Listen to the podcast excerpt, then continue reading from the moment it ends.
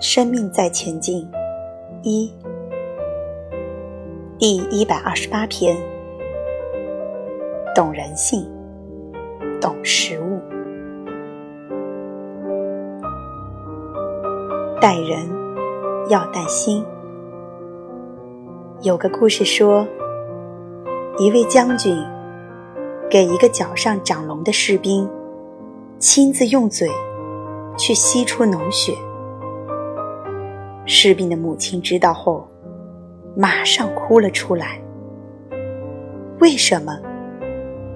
因为他知道，他儿子一定会为将军效命，战死沙场。因为他儿子的心已经被将军拿走了。